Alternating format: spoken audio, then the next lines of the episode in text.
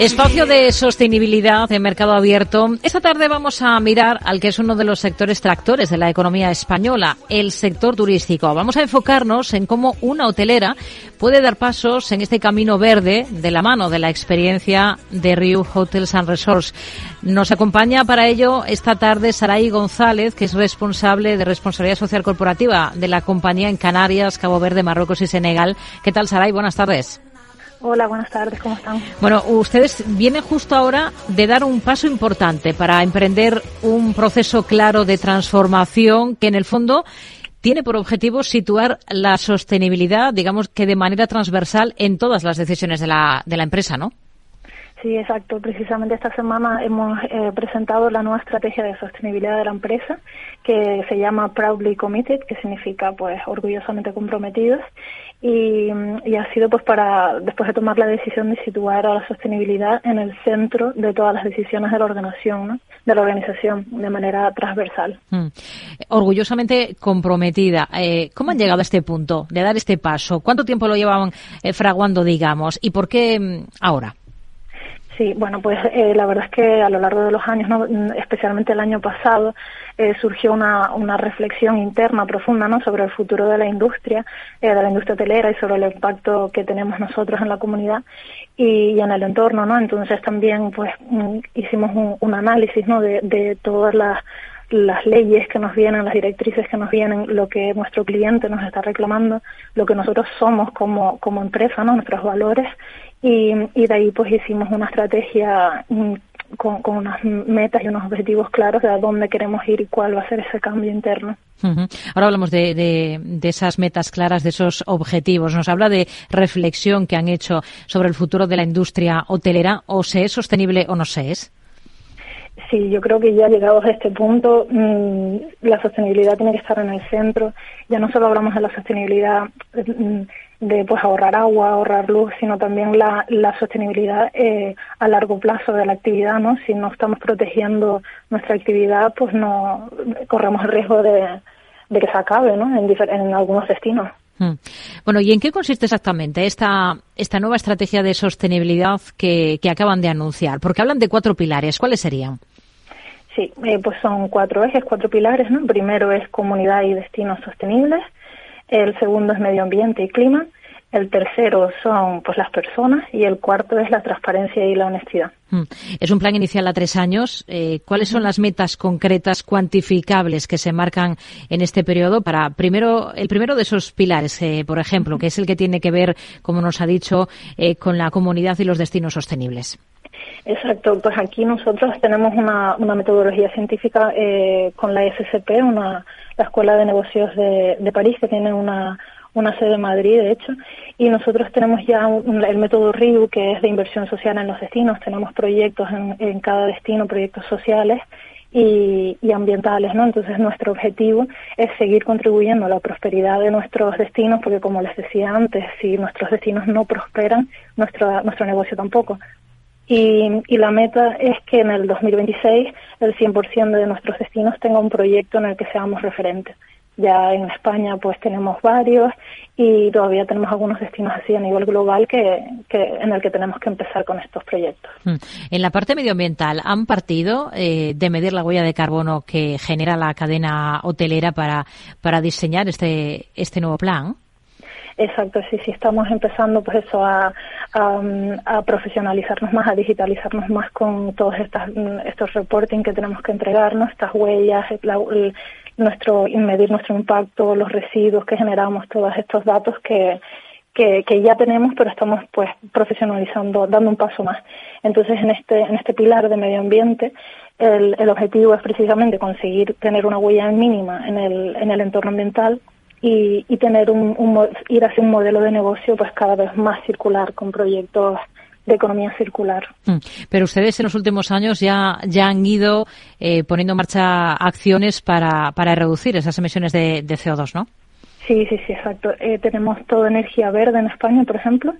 Después también tenemos, eh, intentamos hacer obras sostenibles, tenemos reformas, cada 10 años los hoteles se reforman y la obra nueva eh, ponemos plata, eh, placas fotovoltaicas, tenemos dependiendo del destino pues eh, riego, reutilización de riego, tenemos muchas muchas estructuras de, sostenibilidad dependiendo del área y dependiendo de, del destino, pero ya ya hemos dado pasos, ahora lo que queremos es dar un paso pues todavía más grande. Bueno, y en la parte que tiene que ver con, con las personas, ¿qué se proponen exactamente en la cadena hotelera? ¿Cuáles son los retos? Pues los retos realmente es eh, que la retención de talento, ¿no? Enamorar a la, enamorar y retener al personal y a las nuevas generaciones que crezcan, que crezcan juntos con nosotros y tengan un plan de, de futuro, ¿no? Un plan de carrera con nosotros y, todo eso pasa pues por dándole eh, protagonismo a la formación, ¿no? A la formación de los empleados y la formación de, de talento. Hmm. Hay un cuarto pilar de los que nos mencionaba que es el de transparencia. Aquí, ¿cuál es el objetivo? Exacto. Aquí entraría pues todo lo que estábamos diciendo de, del área de reporting, ¿no? De, de, las directrices europeas y una de las cosas que tenemos también es todos los hoteles certificados, ¿no? Certificados en sostenibilidad, por ejemplo. Eh, nosotros tenemos, mm, lo, que, lo que más tenemos es la certificación de Travel Life, que, por ejemplo, en el 2022 es certificada unos 30 hoteles, en el 2023 unos 50 hoteles y continuaremos con ese con esa dinámica. Y también una noticia que de, de esta última semana es que también nos hemos certificado con AENOR en el sello de desperdicio alimentario cero en los hoteles de Mallorca. Entonces, bueno, poquito a poco todas estas cosas entrarían en este, en este eje. Eh, este, este tema que he mencionado, el último, es, interesante, ¿no? El tema del desperdicio alimentario cero. Em, como nos dice, cuentan con varios hoteles certificados en la materia y es algo muy importante, es algo capital porque la hostelería es un sector en el que se consume una gran cantidad de comida y se implica a, toda la cadena de valor agroalimentaria, ¿no? Hay cálculos incluso de Naciones Unidas que señalan que un tercio de los alimentos que se producen en el mundo acaban en la basura. Exacto, sí, nosotros obviamente, dada la importancia que tiene, pues hemos estado trabajando con AENOR para certificar estos hoteles, de momento son tres, eh, cuando abra la temporada de verano serán los otros dos que faltan y a medida que pues el año que viene serán otros hoteles y tal. Entonces realmente es pues un objetivo ambicioso de, de luchar contra el desperdicio, ¿no? Entonces se hace un, una, un control exhaustivo de, de, la compra, de lo que se, de lo que se cocina y de, se calcula al final lo que se ha desechado, ¿no? Entonces, eh, gracias al modelo de gestión que tenemos, pues eh, la verdad es que lo tenemos ya más o menos encaminado y estamos la verdad es que muy orgullosos de haber conseguido este, este sello. Mm. Todas estas metas tienen un coste. Eh, ¿Cuánto van a invertir en los próximos años en clara apuesta por la sostenibilidad de la empresa? No sé, no sé qué tipo de cifras manejan.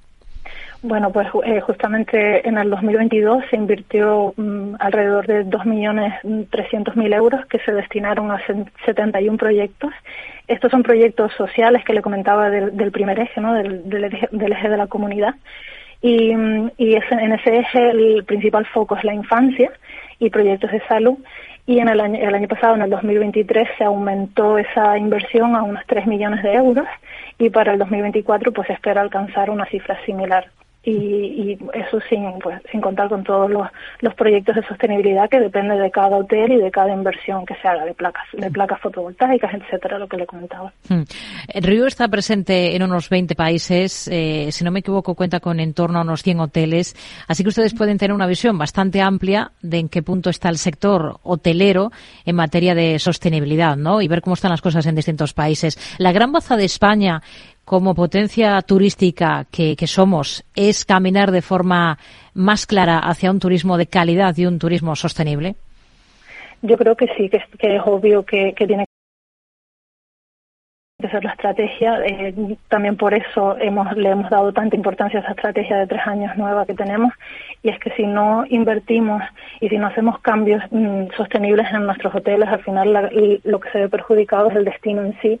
Y cuando el destino está perjudicado, no vienen clientes. Entonces, al final, todo está relacionado y, es de suma importancia para que tenga un destino en continuidad en el, en el tiempo. Entonces, este es el primer paso de muchos que se tienen que dar para para que España continúe siendo una potencia turística eh, siguiendo pues la, actualidad de lo que se exige hoy en día.